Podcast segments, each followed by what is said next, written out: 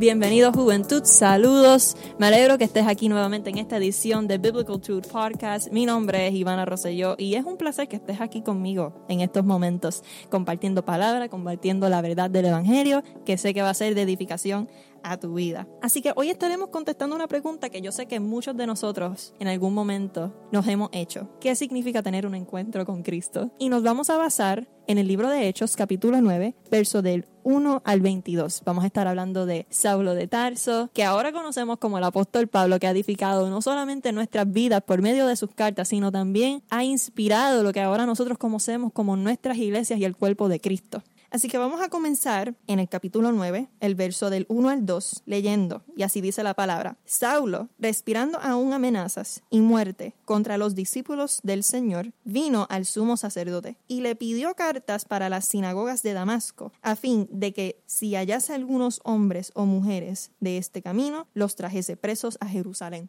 Y me parece muy interesante porque nos está dando una introducción de qué hacía Pablo y en lo que él creía. Me explico. El sumo sacerdote en la asamblea del Senadrín precedía como la máxima autoridad religiosa y se exigía que hubiesen observancias estrictas y de lo que se estuviese cumpliendo junto con la ley y junto con la tradición judía. Para los judíos era sumamente importante que el Mesías que vino a cambiar el mundo no solamente fuese una autoridad por parte de Dios, sino que también fuese una autoridad suprema para librar a los judíos de la opresión del imperio romano. Muchos no creen que verdaderamente él fue el Mesías porque en ese momento no se libraron del imperio romano los judíos del siglo I.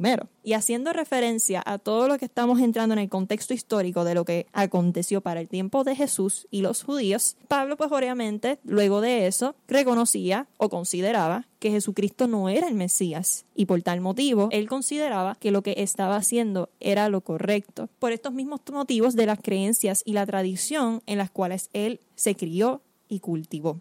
Y eso nos hace reflexionar en que no todo el tiempo lo que nosotros creemos implique que sea cierto si no tenemos una revelación, no solamente por medio de la palabra, sino también edifique nuestras vidas y cambie nuestra forma de ser. Así que tenemos que tener mucho cuidado en lo que creemos, por qué lo creemos y para qué vivimos por ello. Y en ese momento Pablo se crió en un momento donde para él el hecho de que Jesucristo fuese el Mesías era una abominación.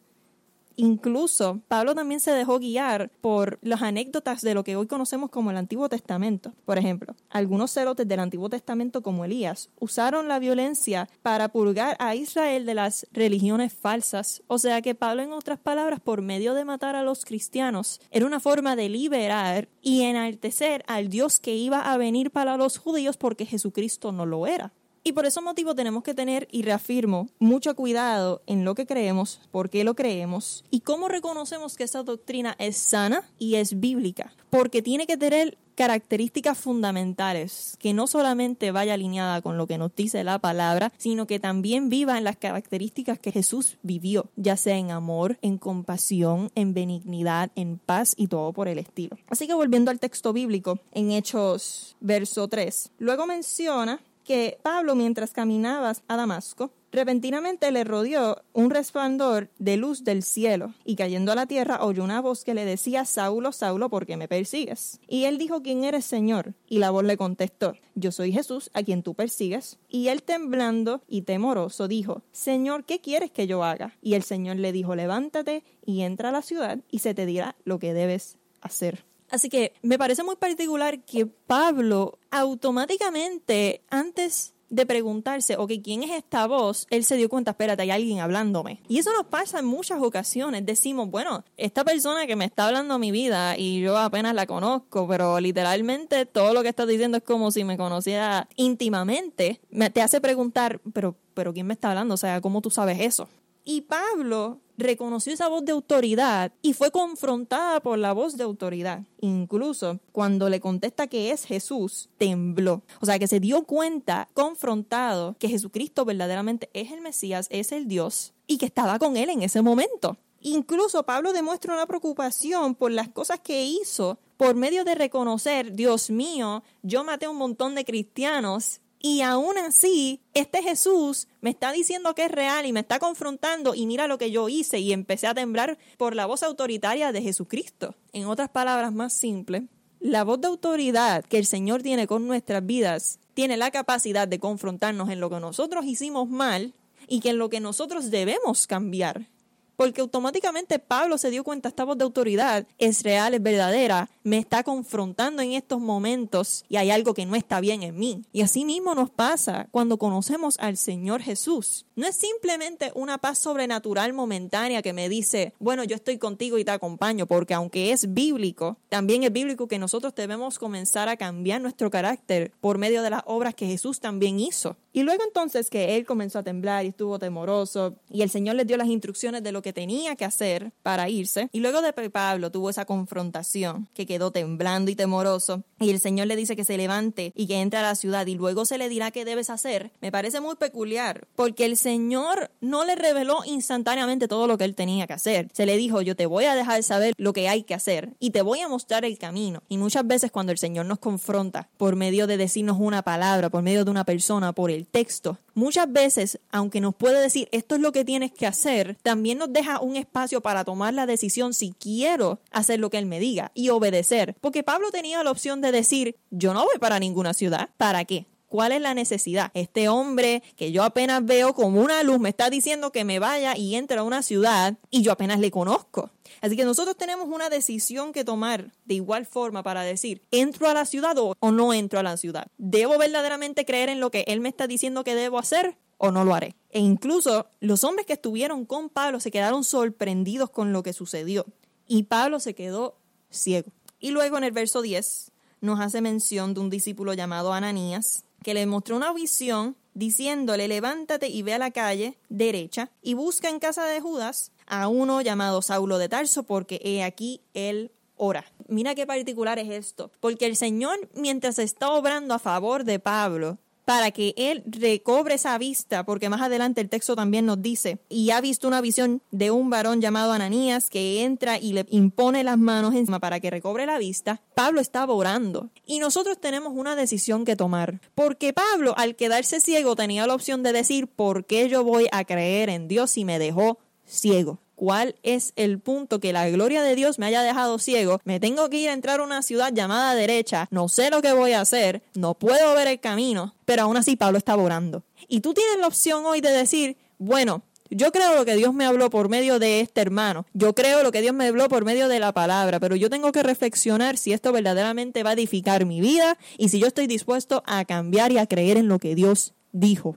E incluso en el verso 3 nos menciona también que Ananías respondió, Señor, he oído mucho acerca de este hombre y cuántos males ha hecho a tus santos en Jerusalén. Y aún aquí tiene autoridad de los principales sacerdotes para aprender a todos los que invocan tu nombre.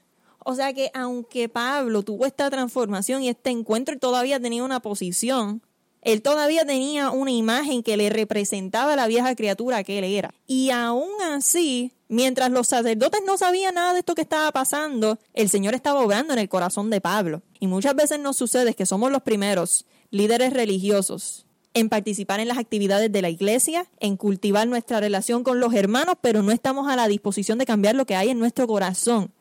Porque el Señor conoce el corazón y los pensamientos, pero los seres humanos no lo saben. Y me parece impresionante que así mismo como Pablo estaba pasando este proceso, aun cuando tenía una posición con el sumo sacerdote y tenía autoridad en lo que para él era sano doctrinalmente, Dios estaba trabajando en la vida de esa persona. Así que no subestimemos el cambio que las personas pueden dar aun cuando tienen a lo mejor un concepto erróneo de lo que debe ser la vida cristiana, porque todo el mundo tiene la capacidad de cambiar. Si así mismo Pablo lo hizo, así mismo lo puede hacer la persona que necesite esa transformación en la vida de ellos y así mismo lo puede hacer en la tuya. Y muchos no van a creer en el cambio que a lo mejor Pablo podía hacer porque así mismo lo dice. Ananías comenzó a dudar y decía, pero mira este hombre que hace todas estas cosas que están mal. ¿Cómo se supone que un hombre como él cambie? Pero mira lo que el Señor dice. El Señor le dijo en el verso 15, ve porque instrumento escogido este me es, para llevar mi nombre en presencia de los gentiles y de reyes y de los hijos de Israel, porque yo le mostraré cuánto le es necesario padecer en mi nombre. Así que aún en medio de lo que la gente veía físicamente que decía, este hombre no puede cambiar, esto es imposible, esto está bien difícil. ¿Cómo se supone que un hombre como él cambie? ¿Cómo se supone que un hombre como él tenga una transformación renovadora? ¿Cómo un líder religioso que va en contra de todos nuestros principios cristianos tiene la capacidad de cambiar? Pero el Señor le estaba diciendo, yo veo lo que está en el corazón y yo sé que ese hombre va a cambiar. Y así mismo lo puedes hacer tú en el día de hoy. Puedes levantarte en fe, puedes tomar esa acción de decir, ok, yo le creo a Dios aún aunque en estos momentos no estoy viendo lo que está sucediendo y verdaderamente necesito genuinamente buscar de Él para que Él cambie y renueve mi vida. Entonces, en el verso 17, Ananías va y entró a la casa y le impuso las manos y le dijo, hermano Saulo, el Señor Jesús, que se te apareció en el camino por donde venías, me ha llevado para que recibas la vista y seas lleno del Espíritu Santo. Y al momento le cayeron de los ojos como escamas y recibió al instante la vista y levantándose fue bautizado, y habiendo tomado aliento recobró fuerzas, y estuvo Saulo por algunos días con los discípulos que estaban en Damasco. Así que vamos a romper esos textos de 17 al 19 que acabo de leer.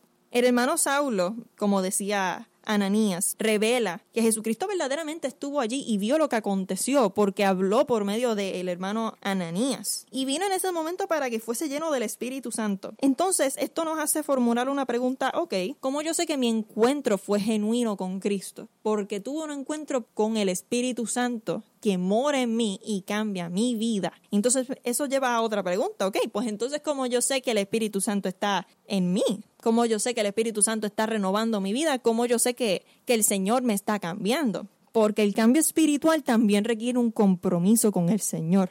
Y hay una renovación desde lo más profundo del corazón hacia afuera.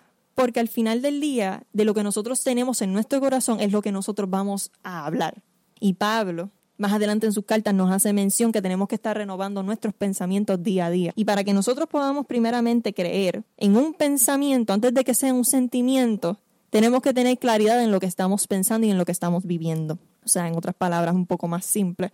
Para nosotros verdaderamente tener un encuentro con el Espíritu Santo, nosotros tenemos que tener una transformación de la mente, del corazón y un compromiso con el Señor para decir, me va mal, no entiendo, ok, perfecto, Aún así, Señor, yo comprendo el sacrificio que hiciste en la cruz por mí y yo te amo, Señor.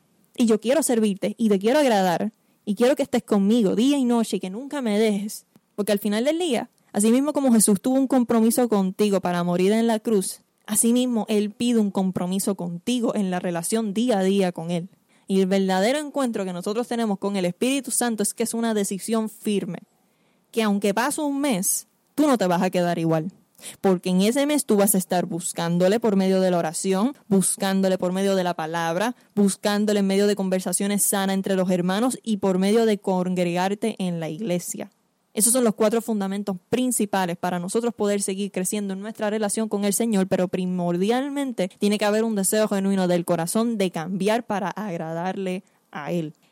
Y vamos a enfatizar también en el verso 19 porque Pablo dice que tomado aliento recobró las fuerzas y estuvo Saulo por algunos días con los discípulos que estaban en Damasco. O sea, yo sé que está brutal, que te sientas motivado para ir y predicarle el Evangelio a un montón de gente, meterte en todos los comités, ayudar y aportar a la iglesia y al crecimiento espiritual y gloria a Dios por eso, porque eso es un deseo que proviene del corazón del Señor. Pero ojo, tengamos cuidado que nuestros deseos no sean impulsos por emoción, sino que nosotros pensemos bien y analicemos críticamente y digamos, ok, yo estoy bien novato en esto todavía, yo necesito que el Señor trabaje unas áreas conmigo primero.